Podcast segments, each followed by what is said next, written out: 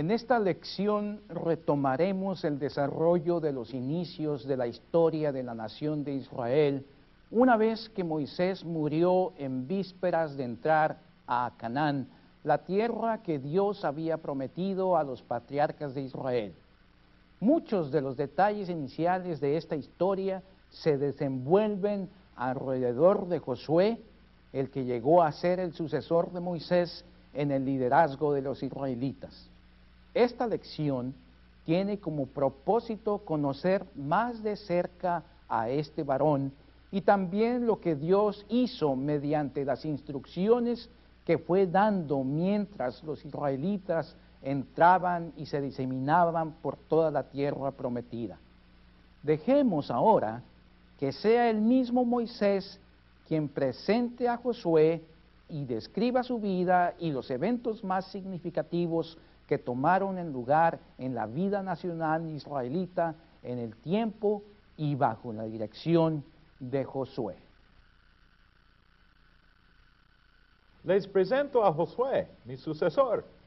Él fue a quien Dios escogió para encabezar tan grande empresa como lo fue la entrada, y lo que incorrectamente se conoce como conquista de la tierra de Canaán porque más bien fue la posesión como obsequio divino de la tierra canaíta. Primero quiero llamar la atención a su nombre, pero mejor preguntémosle directamente a él. Josué, ¿qué significa tu nombre? Mi nombre tiene su raíz en el verbo salvar. En hebreo literalmente significa el Señor salva o es salvación. Otro nombre bíblico sin duda más difundido que también está estrechamente vinculado con el verbo salvar es Jesús. Siglos más tarde de mi existencia, el nombre Jesús fue aplicado al Hijo de Dios. Aquellos que conocen un poco más el contenido y mensaje de los libros del Nuevo Testamento recuerdan lo que el ángel anunció antes del nacimiento de Jesús, de que él salvaría a su pueblo pero déjenme decirles que Josué no fue el nombre con el que mi familia me conoció. Yo recibí el nombre de Josué cuando me relacioné en mi calidad de dirigente israelita contigo, Moisés. Me parece que este debe sonarles interesante a nuestros oyentes, pero ¿por qué no les cuentas a todos brevemente cuál era tu nombre de familia? ¿Por qué sospecho que casi todo el mundo parece conocerle únicamente con el nombre de Josué? Muy bien, porque de paso compartiré un poco más de mi trasfondo familiar. Cuando tú, Moisés, aún te encontrabas dirigiendo a los israelitas por el desierto, después del éxodo de Egipto, una ocasión recibiste de Dios una clara instrucción de lo que deberías hacer antes de entrar a la tierra prometida. La orden divina consistió en que seleccionaras a doce hombres, cada uno representando a una de las doce tribus de Israel, para que salieran de entre el pueblo y sirvieran como un equipo de exploradores e informantes sobre las condiciones de la tierra y sus moradores. Pues bien, yo fui el seleccionado por la parte de Efraín, mi tribu. En, en mi círculo familiar y dentro de mi tribu, todos me conocían con el nombre de Oseas. Por cierto, el nombre Oseas es también muy conocido en la Biblia, porque hubo un profeta con este nombre. Incluso hay un libro en la Biblia con este nombre. Pero nadie debe formarse la idea de que existió un parentesco entre el profeta y yo. Fuimos solamente tocayos, que compartieron el mismo nombre, pero vivimos en tiempos muy distintos. Mi padre se llamó Nun. Repito, tanto él como yo pertenecimos a la tribu de Efraín. Cuando aquel equipo de dos exploradores fue formado, tú, Moisés, me empezaste a llamar con el nombre de Josué. Sí, me acuerdo de ese muy bien, pero también a mí me parece que Esta en la oportunidad de mencionar nuestros oyentes cómo fue que te convertiste en mi brazo derecho después que falleció mi hermano Aarón. Es tu turno entonces informar de estas cosas. La ocasión cuando Dios me reveló que no pasaría con el pueblo a la tierra prometida, me mostró a la distancia la tierra de Canaán. Yo entonces le pedí que pusiera a un varón que serviera como pastor para que su pueblo, una vez que yo faltara, no se quedase como ovejas extraviadas. Dios me oyó y, me y su amor a su pueblo me instruyó a que te escogiera a ti, Para desempeñar el oficio de ser mi ayudante mientras yo viviera y mi sucesor al morir. Es digno mencionar que durante la previa exploración de la tierra canaíta, tú junto con Caleb fueron los únicos entre aquellos doce exploradores enviados que mostraron un valor y liderazgo formidables. Ustedes aquella vez que defendieron el plan de Dios y además fueron los que sobrevivieron esa experiencia. Dios entonces fue quien te concedió este privilegio de servir a su pueblo en esta época histórica. Y también fue Dios quien me instruyó a proceder con una ceremonia ante todo el pueblo de reconocimiento de tu nuevo oficio como la participación del sacerdote de aquel tiempo, Eliezer. Aquel oficio fue todo una ceremonia de consagración e instalación. Todo el pueblo de Israel entendió claramente que tú serías el único sucesor mío. Nadie cuestionó esto después de mi muerte. Ni tú tampoco cuestionaste el mandato de Dios. Ni en aquel momento antes de que tú murieras, ni después. En realidad todo sucedió tan rápido que, si no recuerdo mal, no hubo tiempo para dudar de mi liderazgo ni de parte del pueblo ni de parte mía. Al contrario, lo único que recibí fueron confirmaciones de todo lo que se realizó antes y después de tu muerte. Pasados los días de duelo, Dios mismo se encargó de confirmarme todo a nivel personal y también ante el pueblo con sus claras instrucciones. Yo reconozco que los planes de Dios son siempre los mejores. Y aún más, yo estoy convencido de que tú, Josué, te diste perfecta cuenta de esto. Indudablemente así fue pero quiero aprovechar aquí la oportunidad de compartir con nuestros oyentes algo de lo que viví cuando supe que habías muerto. Me imagino que esos han de haber sido días muy tristes y amargos. Pero adelante, comparte algo de tus sentimientos de aquellos días. Vaya que si fueron días de tristes, no solamente para todo el pueblo, sino especialmente para mí, porque de la noche a la mañana me encontré con la gran responsabilidad de dirigir una empresa colosal. A pesar de que supe con anticipación que eso pasaría, sin embargo, llegado el momento, me encontré desanimado al faltarme tu presencia y tu dirección. Admito que me hundí, que me hundí en mi pesar cuando ni siquiera pude saber dónde quedaste enterrado. Pero en medio de mi pesar, Dios me dirigió sus palabras. Sus palabras iniciales fueron la confirmación de tu muerte. Pero inmediatamente después, me confirmó en la empresa de dirigir a su pueblo en la entrada a la tierra prometida. Sus palabras estuvieron llenas de ánimo y mostraban una esperanza para los días por venir. Así que yo me alenté por sus palabras. Y dime, tú si no lo debía estar. Él me dijo hasta los límites de la tierra que habría de tomar y en la cual viviría su pueblo. Para nosotros los israelitas que no estábamos acostumbrados a tener nuestra propia casa, Una extensión territorial como aquella que nos dio el Señor se nos antojó inicialmente muy grande. Pero confiado en su palabra, me sometí a cumplir con mi cometido. Debo decir que cuando Dios me habló directamente, yo recibí de él palabras de aliento que han pasado a ser una de las más citadas y conocidas en toda la Biblia. Pero Josué, considero que debes de referir esas palabras tan singulares. Anda, no demoras más en compartirlos. Las palabras que Dios me dirigió fueron estas. Nadie podrá hacerte frente en todos los días de tu vida. Como estuve con Moisés, estaré contigo. No te dejaré ni te desampararé. Esfuérzate y sé valiente. No temas ni desmayes, porque Jehová tu Dios estará contigo donde quiera que vayas. Considero que estas palabras pueden levantar el ánimo a cualquiera que confía en Dios.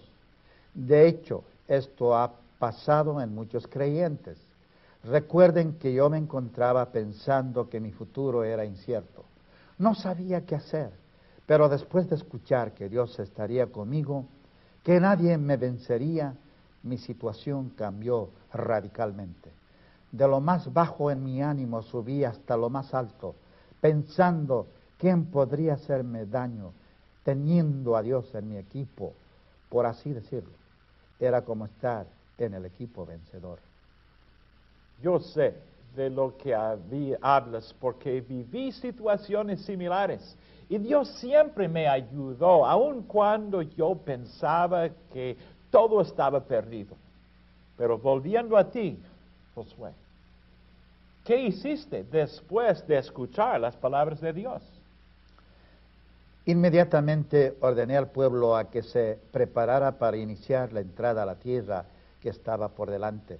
Había muchos preparativos por nacer para los muchos detalles de la vida cotidiana, y especialmente en un pueblo que se aprestaba para iniciar a una vida sedentaria después de no vivir en un lugar fijo durante 40 años.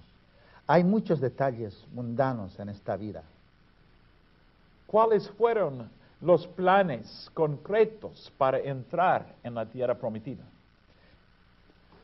Para contestar esta pregunta es necesario indicar que la entrada a la tierra prometida solo fue una cosa. Le siguió la conquista de Canaán, como se llamó aquella tierra. Esa conquista llevó años hacerla. En realidad se puede decir que la conquista de la tierra de Canaán se hizo por etapas. Dentro de estas etapas, en más de una ocasión, Dios me reveló su estrategia. Yo solo me concreté a obedecerla.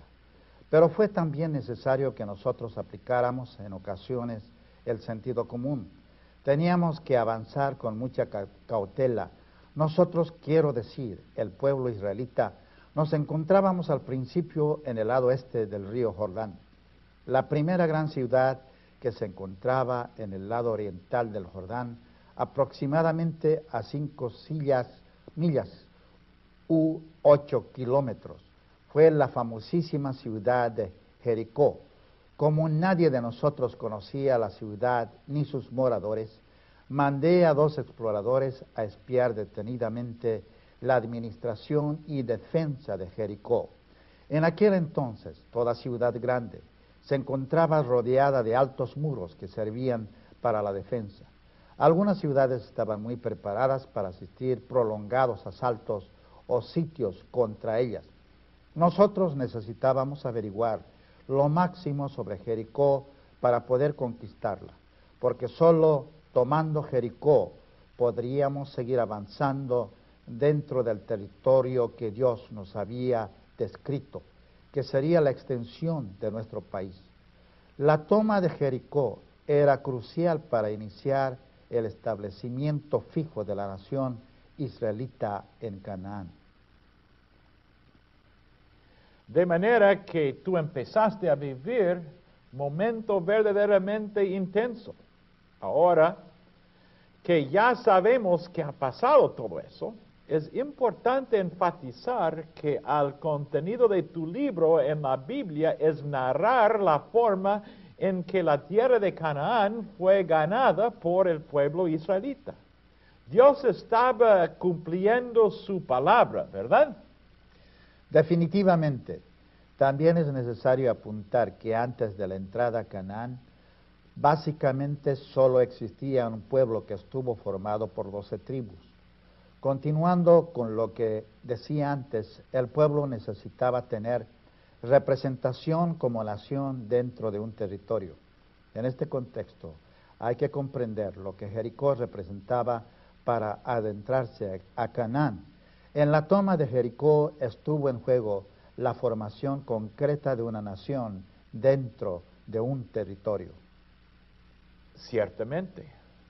Pero, ¿qué les pasó a espías que se infiltraron en Jericó? Voy a dejar que nuestros escuchas lean este detalle por sí mismos. Lo que más bien quiero dejar manifiesto aquí es una cosa que revela esta historia. Me refiero al hecho de que la dama que albergó y amparó a nuestros exploradores consignó que la mayoría de los cananitas habían oído de los grandes prodigios que Dios había hecho a favor de los israelitas. No dejó lugar a dudas que los cananitas se encontraban atemorizados ante la posibilidad de enfrentarse al Dios de los israelitas más que a ellos como su pueblo. En otras palabras, Raab testificó del gran poder de Dios.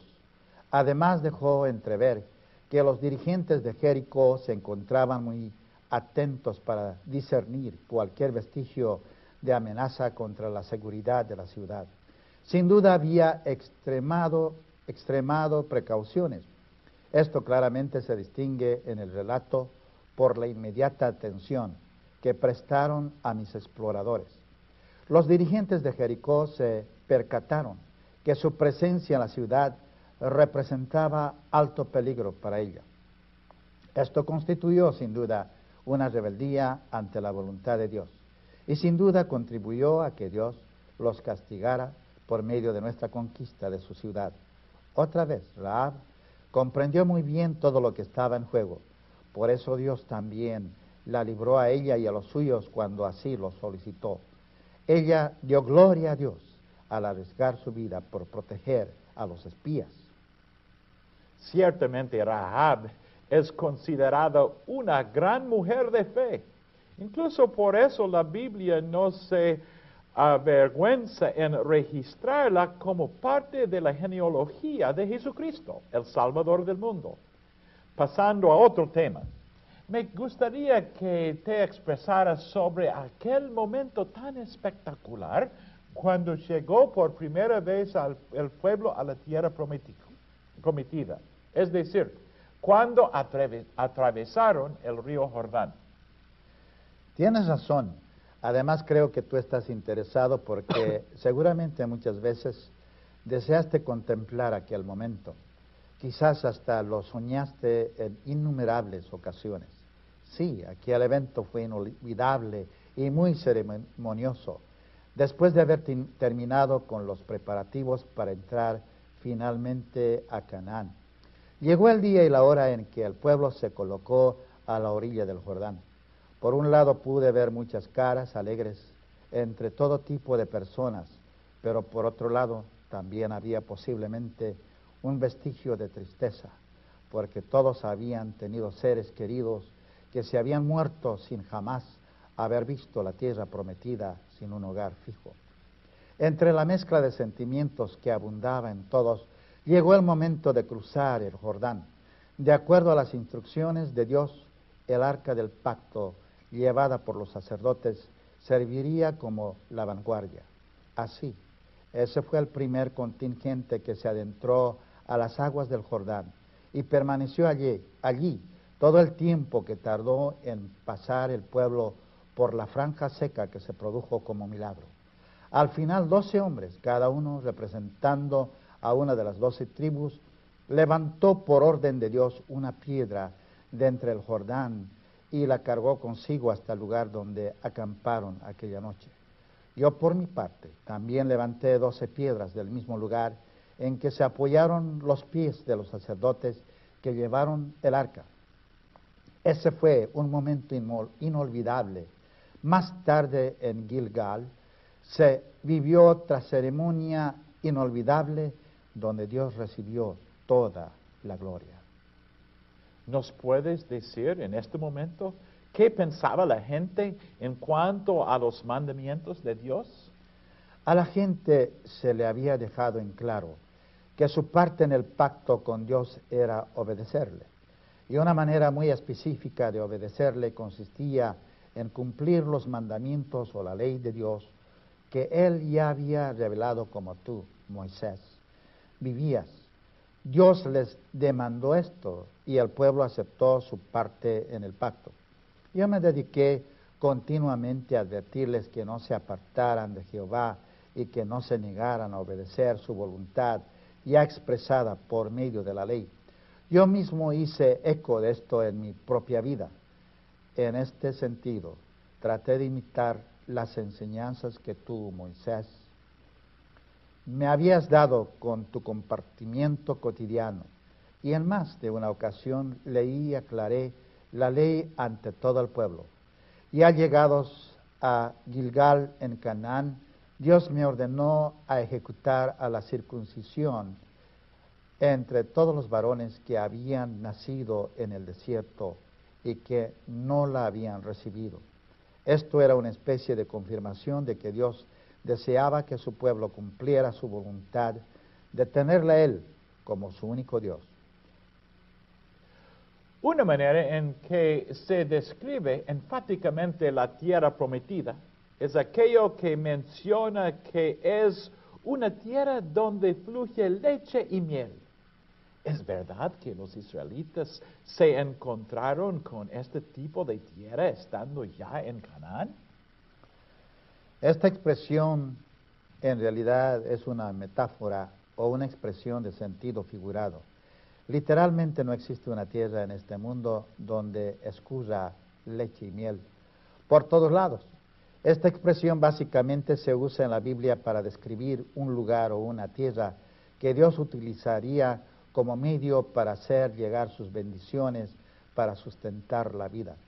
Es decir, las bendiciones de Dios también consisten en colocar a su gente en un lugar geográfico que es generoso para producir con cierta abundancia los frutos de la tierra. Canaán fue descrito así por Dios antes de los patriarcas.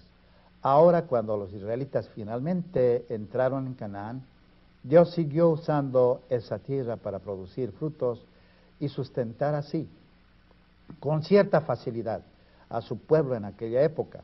Como consecuencia de que el pueblo de Israel empezó a disfrutar de la abundancia de la tierra, casi inmediatamente después de adentrarse en Canaán, Dios dejó de suplirlos con el maná que les sustentó durante tantos años en el desierto.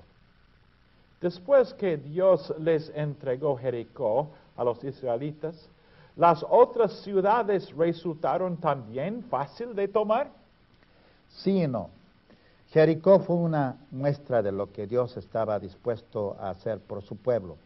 Hubo un mensaje dado a todas las otras ciudades y pueblos que Dios no solo entregaría a su pueblo su territorio, sino que él mismo participaría comandando directamente a mí las estrategias a seguir.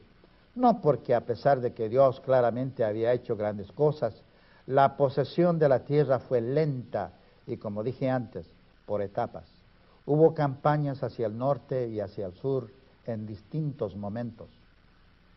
¿Quieres decir que estuviste exento de enfrentar problemas en todos los años de guerrear? No, las cosas no, la cosa no fue fácil. Hubo momentos en que parecía que jamás venceríamos. Pero debo aclarar que esos momentos no se debieron a que Dios se hubiera olvidado de su pueblo. Dios jamás tiene la culpa. La realidad es que hubo momentos en que la gente acusó marcadamente los efectos de la rebeldía contra Dios, heredada desde la caída de Adán y Eva, cuando pecaron o mintieron sin que yo me hubiese dado cuenta al principio. Como consecuencia, Dios presionó al pueblo hasta que el culpable o culpables fueron castigados. Ya calmado la ira de Dios, se procedió a continuar recibiendo el territorio que Dios eh, entregaba a los israelitas. Una de las cosas la que hacen referencia como una especie de escándalo para decir para cierta gente que lea tu libro es la observación de que la toma del territorio de Canaán por parte de Dios fue violenta y genocida, aniquilaba ah, de los pueblos. ¿Qué tienes por decir al respecto? Sí, así se puede deducir si se lee con ligereza únicamente. Pero yo veo en todo esto la gracia de Dios, la cual puede ser oscura en entender con la mente humana. Por ejemplo, la gracia de Dios también se manifestó en aquellos pueblos que le reconocieron como Dios y estuvieron dispuestos a someterse a Él en obediencia a su voluntad.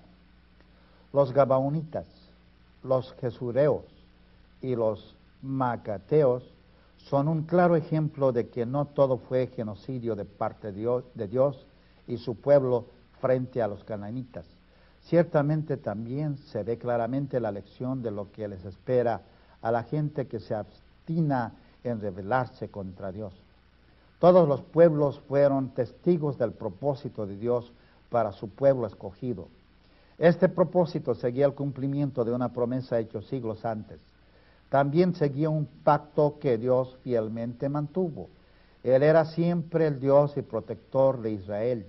Dios es cumplidor de sus promesas y Él tiene que ser Dios, ejercer su papel y hacer su voluntad. La violencia militar es solo una consecuencia de la violencia que se ejecuta contra la voluntad de Dios. Esta es una lección dura que tenemos que aprender todos los seres humanos. Esto es lo que la gente que cuestiona la violencia de la conquista no quiere observar, sino que lo que pasa por alto. Tenemos que ver la toma de Canaán en términos de ley y gracia divinas. ¿Qué otras cosas destacadas hiciste en tu servicio a Dios? Estoy agradecido de que Dios me haya escogido para servirle durante el resto de mi vida. Después de tu muerte, Moisés, Dios me usó para ejecutar su voluntad. Me hizo figura central humana en la ejecución de su promesa a los patriarcas y sus descendientes. La historia de mi, servicio a Dios es en realidad la historia del cumplimiento de aquella promesa, la cual dio lugar a la realización concreta de una gente que sería su nación, su pueblo escogido para hacer revelar su voluntad a todos los pueblos del mundo y que esta nación será poseedora de un territorio que como su propia existencia milagrosamente Dios le había provisto. Estoy agradecido que Dios me haya usado para estar al frente de la repartición y distribución entre las tribus de Israel de aquel territorio. También estoy agradecido de que me haya escogido como tu sucesor, Moisés. Mi vida de 110 años y mi servicio a Dios fue un privilegio. Así fue también con mi vida. Y así de hecho es con la vida de los verdaderos hijos suyos de hoy y de siempre.